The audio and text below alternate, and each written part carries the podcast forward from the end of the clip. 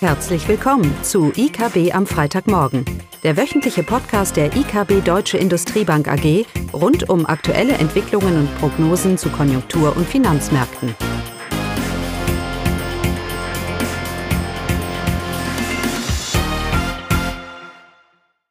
Willkommen zu IKB am Freitagmorgen, heute nur mit mir, Klaus Bauknecht.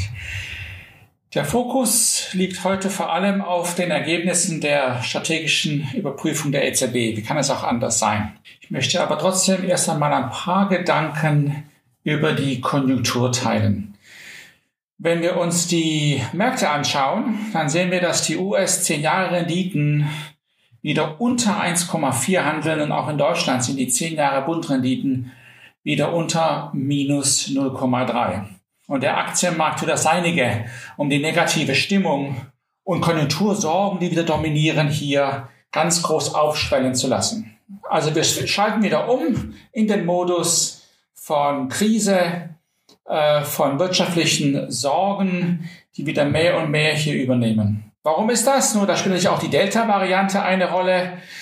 Die Presse tut das ihrige und grundsätzlich steigen hier wieder die Konjunktursorgen und all die Erholung, die man sich erhofft hat, infolge fallender Zahlen, infolge von steigenden Impfquoten, all diese Gedanken sind wieder über Bord geschmissen. Wie immer ist die Welt schwarz und weiß und wir sind jetzt wieder vollständig im Krisenmodus. So zumindest mal die aktuelle Reaktion äh, der Märkte und auch der Presse. Wenn wir uns in Deutschland jetzt äh, die Kommentare anschauen zu den Lieferengpässen, wird Wachstum belasten, passt wunderbar rein, das negative Bild, Delta-Variante, Lieferengpässe, die Konjunktur trübt sich ein, Prognosen müssen runtergenommen werden als ein wunderbares Bild der für die, für die Pessimisten. Und äh, wie immer ist es entscheidend, dass wir Perspektive behalten. Die Welt ist nicht schwarz und weiß, sondern sie ist grau. Und ich möchte hier vor allem mal auf ein paar Zahlen verweisen vom verarbeitenden Gewerbe, genau da, wo diese Thematik rund um die Lieferengpässe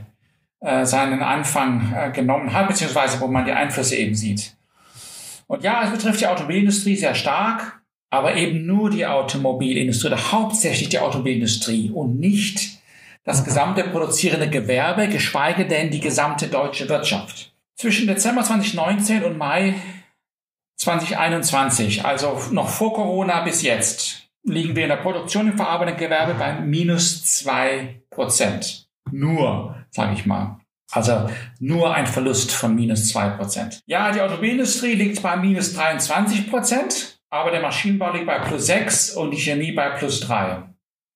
Wenn wir uns mal die Zahlen anschauen vom Dezember letzten Jahres bis jetzt, dann liegt die Industrieproduktion oder, oder das verarbeitete Gewerbe insgesamt bei minus fünf Prozent. Die Automobilindustrie bei minus 27, aber die Chemieindustrie bei plus acht. Also der Punkt hier ist, es ist ein sehr heterogenes Bild. Wir können nicht pauschal argumentieren, Delta-Variante plus Lieferengpässe ist gleich Konjunktureinbruch und, und negative Stimmung für das verarbeitende Gewerbe. Das stimmt einfach so nicht, weil sich die Branchen ganz unterschiedlich verhalten. Und das Interessante ist ja, dass die Stimmung gerade in der Automobilindustrie ja eigentlich weiter am Ansteigen ist, schon auf einem hohen Niveau ist und weiter ansteigt. Also die Pes, diese, dieser Pessimismus, der im Moment auf den Märkten gespielt wird und auch in der Presse gespiegelt wird, der zeigt sich sicherlich nicht in der Branche und bei den Unternehmen, die man als Grund für alles nimmt, ähm, nämlich die, Automo die Automobilindustrie. Und ist doch etwas Perspektive gefallen. Ich weigere mich, äh, meinen Ausblick für die deutsche Wirtschaft, der bei um die dreieinhalb Prozent für dieses Jahr liegt, hier anzupassen. Und Märkte übertreiben, Märkte reagieren, das ist auch alles richtig und gut so. Aber es ist wichtig, dass wir Perspektive hier behalten. Das verarbeitende Gewerbe in Deutschland insgesamt steht ähm, nicht so schlecht da, wie das sicherlich durch Lieferengpässe, Halbleiterthematik und die Automobilindustrie alleine dargestellt wird. Und wir erwarten, da ja die Kapazitäten nicht reduziert werden, sondern nur warm gehalten werden, auch in der Kurzarbeiterregelung und so weiter, dass wir im dritten, vierten Quartal hier doch deutliche Aufholeffekte in der Produktion auch sehen werden, um dieser weiterhin guten Nachfrage, die wir haben, auf den Weltmärkten jetzt für unsere Güter gerecht zu werden. Wie gesagt, unsere Prognose für Deutschland Und der relativ gute Ausblick für das verarmende Gewerbe für alle Branchen für nächstes Jahr, der bleibt aufrechterhalten. Ja, kommen wir zur EZB. Und äh, äh, sie hat überraschend schnell jetzt doch die Ergebnisse ihrer strategischen Überprüfung bekannt gegeben. Ich nehme an, dass das bis jetzt bekannt ist, was da angekündigt wurde. Sie verfolgt jetzt ein Inflationsziel von zwei Prozent, ein symmetrisches Inflationsziel von zwei Prozent, mittelfristig auch noch, während wir ja vorher die offizielle, das offizielle Wording war ja eine Inflationsrate von nahe, aber unter zwei Prozent haben. Jetzt kann man sich darüber streiten, was das am Ende eigentlich alles soll. Ob ich nahe an oder auf zwei Prozent liege, ist vollkommen egal. Oder wenn das das Ziel ist, das ist vollkommen egal, wenn ich zehn Jahre lang es massiv verfehle. Ja, das ist mal so der erste Gedanke. Also wir machen hier marginale Anpassungen in einem Ziel, das eigentlich noch nie Relevanz hatte. Der letzten, zumindest mal letzten zehn, elf Jahre nicht mehr. Und die Frage ist doch eher, was wird denn die EZB dieses Mal tun, damit dieses Ziel ansatzweise glaubwürdiger wird oder ist als das Inflationsziel der letzten, der letzten zehn Jahre. Und da ist diese Betonung auf, ja, Symmetrie. Aber Entschuldigung, jegliches Inflation, also Symmetrie der Gedanke, ja, sie muss jetzt, äh, wenn ich lange Zeit drunter bin, muss sie mehr tun, weil ich ja mittelfristig symmetrisch sein möchte. Heißt natürlich auch, dass ich über längere Zeit eine höhere Inflation tolerieren werde. Wie gesagt, damit ich in the long run hier äh, symmetrisch um das Ziel von zwei Prozentpunkt bin. Ja. Naja, aber auch das, das hört sich jetzt toll an, aber auch das in der Praxis ist auch hier kein großer Unterschied zu dem, was sie nicht schon längst hätte machen sollen. Ein Inflationsziel, jegliches Inflationsziel muss ja symmetrisch gesehen werden. Sonst wird sich ja der Durchschnitt über die Jahre verändern. Jetzt sagt uns die EZB, sie schaut nicht auf den Durchschnitt, auch das ist akademisch oder äh, ist ein, ein, ein Play with Words, weil ein Inflationsziel ist eine, ein, ein durchschnittlicher Maßstab. Die Inflationsrate, ein, Inflation, ein erfolgreiches Inflationsziel ist angegeben, wenn ich eine stationäre oder eine stabile Inflationsrate habe und der Durchschnitt dieser Inflationsrate dem Inflationsziel entspricht. So, also statistisch kann man das, eine statistische Erklärung dafür. Das heißt, äh, ganz egal, was mein äh, Ziel ist, äh, ich muss darauf symmetrisch agieren. Ich muss zusehen, dass der Durchschnitt stabil ist, ähm, damit dieses Inflationsziel als rationaler, effizienter Anker der Erwartungen auch Gültigkeit hat. Und das ist eben das Problem. Die letzten zehn Jahre hatten wir eine Inflationsrate von 1,2 Prozent im Schnitt. Da sind wir weit entfernt von jeglichem Inflationsziel von um die, von, von oder knapp unter zwei Prozent spielt da überhaupt, überhaupt keine Rolle. Ermunternd war trotzdem die Aussagen von Präsidentin Lagarde in der Pressekonferenz, wo sie gesagt hat, ja, wir haben eben das Problem, dass wenn wir an den Lower Bound kommen, also Stichwort 0% Zinsen und so weiter, dass dann die Effektivität der Geldpolitik nachlässt und da müssen wir, was sie als powerful äh, äh, gesagt hat, a powerful monetary policy, also eine kraftvolle geldpolitische Reaktion sicherstellen, weil eben die Effektivität in, bei einer Inflation von um die Null oder ein, von Zinsen um die Null eben geringer, geringer ist. Wow. Das ist auch eine Erkenntnis, äh, die hat man auch schon sicherlich länger. Das wissen wir alle.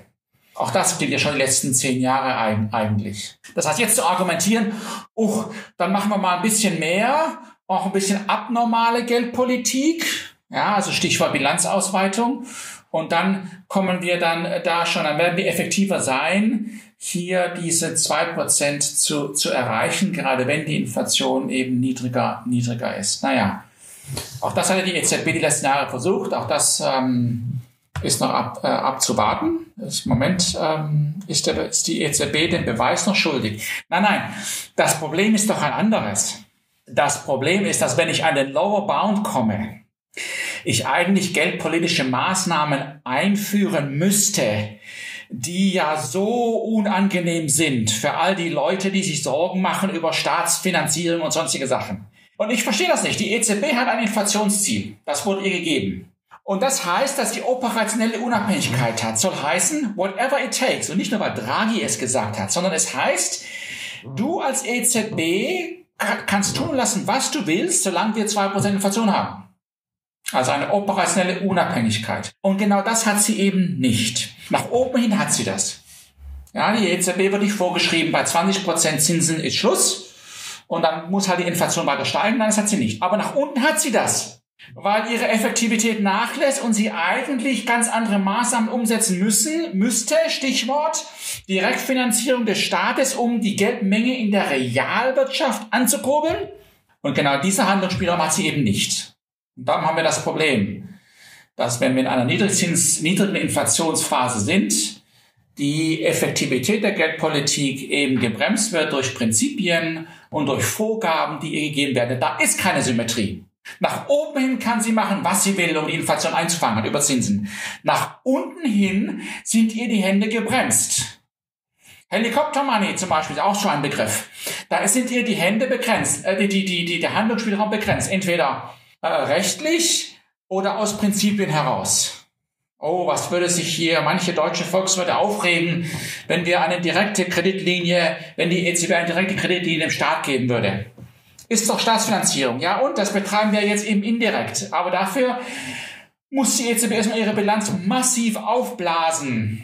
Ob das der bessere Weg ist, weiß ich nicht. Aber das ist das Problem. Eine symmetrische, ein symmetrisches Inflationsziel oder ein Inflationsziel und eine Geldpolitik, die eben nicht die Handlungsfreiheit nach unten hat, wie sie sie nach oben hat.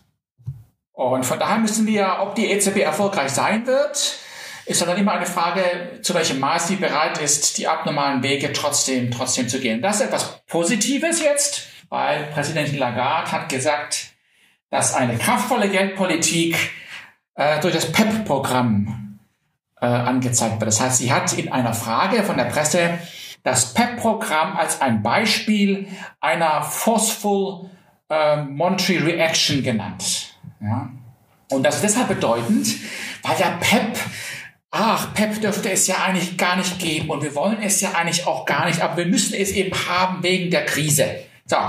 Und Lagarde sagt uns, und das ist richtig, dass es eben nicht nur eine Krisenpolitik sein wird.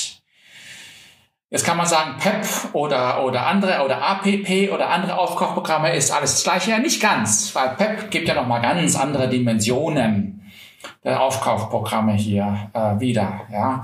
Die EZB ist der größte Gläubiger aller Staaten geworden. Die effektive Schuldenquote in der Eurozone, wenn man mal die Anleihen, die die EZB jetzt schon hält, rausrechnet, liegt bei nur 70 Prozent und nicht der offiziellen Rate, die ja deutlich, deutlich höher liegt, die ja bei fast 100 liegt.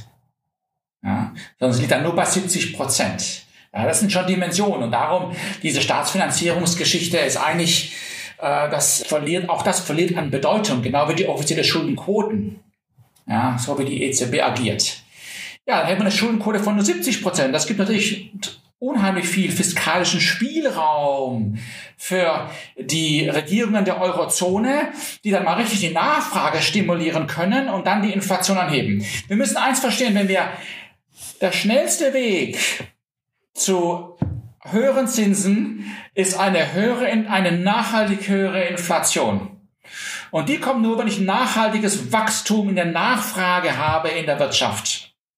Ja, es ist äh, nur dann werde ich nachhaltiger oder habe ich den Raum, die Zinsen anzuheben. Dieser Gedanke, nee, die EZB soll aufhören hier mit, mit ihrer Politik und soll die Zinsen anheben, ist genau andersrum. Sie muss noch mehr tun, damit wir endlich mal dieses Inflationsziel erreichen, über das wir uns jetzt so lange unterhalten haben, und endlich mal der Raum geschaffen wird für eine Normalisierung der Zinsen. Aber wir sind noch weit davon entfernt. Nochmal, zehn Jahre Historie gibt uns ein Inflationsziel von 1,2 Prozent ist der Durchschnitt und nicht diese zwei. Ja. Also wir brauchen uns über Zahlsteine Zinsen überhaupt nicht unter, unterhalten. Im Gegenteil, die EZB müsste eigentlich in einem keynesianischen Kontext, im Kontext der modernen Geldtheorie, müsste sie eigentlich noch mehr machen, damit wir endlich mal einen Inflationsanstieg sehen, der auch nachhaltig ist. Ich rede jetzt nicht von dem aktuellen Preisanstieg, die wir sehen. Das ist sowieso gegeben. Naja, von daher ist das eigentlich ein ganz gutes Bild. Äh, nicht, weil die, was die EZB angekündigt hat, sondern was Lagarde in der Pressekonferenz gesagt hat. Whatever it takes. Wollen wir hoffen, dass das kommt, dass es weiterhin so kommt und dass wir diese Inflation nachhaltig an, anschieben und damit auch Raum für eine Normalisierung der Zinsen sehen, sehen werden. Und in dem Kontext ist diese Ergebnisse und die Ankündigungen von, von, von gestern doch von einer gewissen Bedeutung. Ja, das war's von meiner Seite. Ich wünsche noch ein schönes Wochenende. Tschüss. Das war das wöchentliche IKB am Freitagmorgen. Sie wollen immer über neue Ausgaben informiert bleiben? Dann direkt den Podcast abonnieren. Oder besuchen Sie uns unter www.ikb-blog.de slash podcast.